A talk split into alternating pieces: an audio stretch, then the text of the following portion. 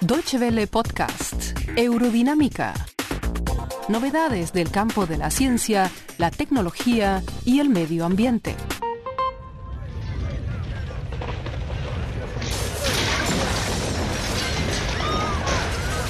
Algunas regiones del mundo a menudo son afectadas por sismos y Chile es una de ellas. El pasado primero de abril, en pocos minutos, un terremoto de magnitud 8,1 en la escala de Richter sacudió el país, dejando al menos seis muertos y un millón de evacuados.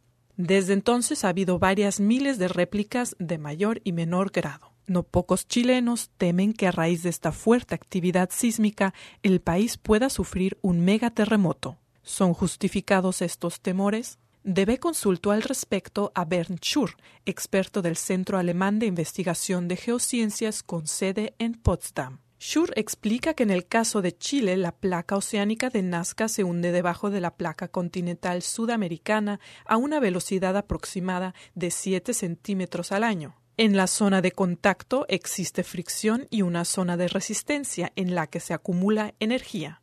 Como consecuencia, cuando es vencida la resistencia, la energía desatada provoca terremotos. Según el experto, cada 100 a 150 años se rompen segmentos tectónicos de varios cientos de kilómetros de largo. En los últimos 100 años, a lo largo de la costa chilena, todos los segmentos tectónicos se fracturaron como mínimo una vez, dando lugar a fuertes sismos de una magnitud de entre 8 y 9. Eso se dio en toda la costa, excepto en el norte del país, aproximadamente entre la frontera con Perú y la ciudad portuaria de Antofagasta. Allí el último gran sismo tuvo lugar en 1877, es decir, hace casi 150 años, por lo que creemos que en esa región es muy probable que se origine en un futuro próximo un fuerte terremoto. Ustedes están escuchando Eurodinámica un podcast de Deutsche Welle que también podrán escuchar y leer en www.de barra ciencia. En el sismo más reciente, el primero de abril, la brecha de la placa tectónica que quedaba sin romperse no se rompió por completo, sino solo una parte de esta. El Instituto de Investigación de Potsdam cuenta con un observatorio sismológico en Chile. Según sus estimaciones, en el futuro los segmentos que aún no se han roto podrían provocar todavía unos dos terremotos de una magnitud mayor a los 8 grados en la escala de Richter. Bernd Schur señala que existe la probabilidad de que esta ruptura se dé dentro de los próximos 10 a 50 años. No obstante, no se puede predecir cuándo sucederá. ¿Y qué tan probable es un megaterremoto? La brecha tectónica tiene más de 500 kilómetros de largo. Si ésta se hubiera fracturado toda a la vez, probablemente hubiera provocado un terremoto de 9 grados, es decir, tan fuerte como el de Japón en 2011 pero como solo se fracturó un pedazo del centro del segmento, ha aumentado la posibilidad de que el resto de la brecha tampoco se fracture de una vez, sino en dos o tres pedazos.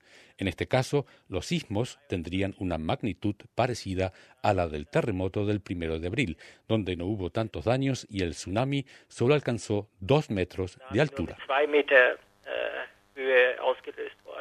Desde el último gran terremoto ha habido miles de réplicas, la mayoría de magnitudes menores. Bernchur apunta que después de un fuerte sismo, la Tierra todavía es sacudida por terremotos más pequeños hasta durante un año.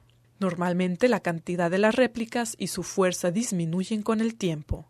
Sin embargo, una nueva ruptura de los segmentos tectónicos en el norte de Chile tendría como consecuencia un aumento de la actividad sísmica. Según Schur, la arquitectura antisísmica en Chile se implementa bastante bien. Asimismo, la prevención de tsunamis es elemental. Especialmente en Chile existe la amenaza de tsunamis, pero como estos siempre se forman con un ligero desfase de tiempo, se puede activar la alarma. Se pueden mitigar las consecuencias si la alarma de tsunamis funciona y si la gente sabe reaccionar correctamente.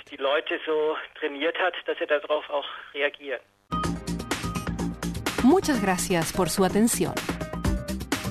Más informaciones sobre nuestros contenidos en nuestra página de internet dw.de y en Facebook y Twitter.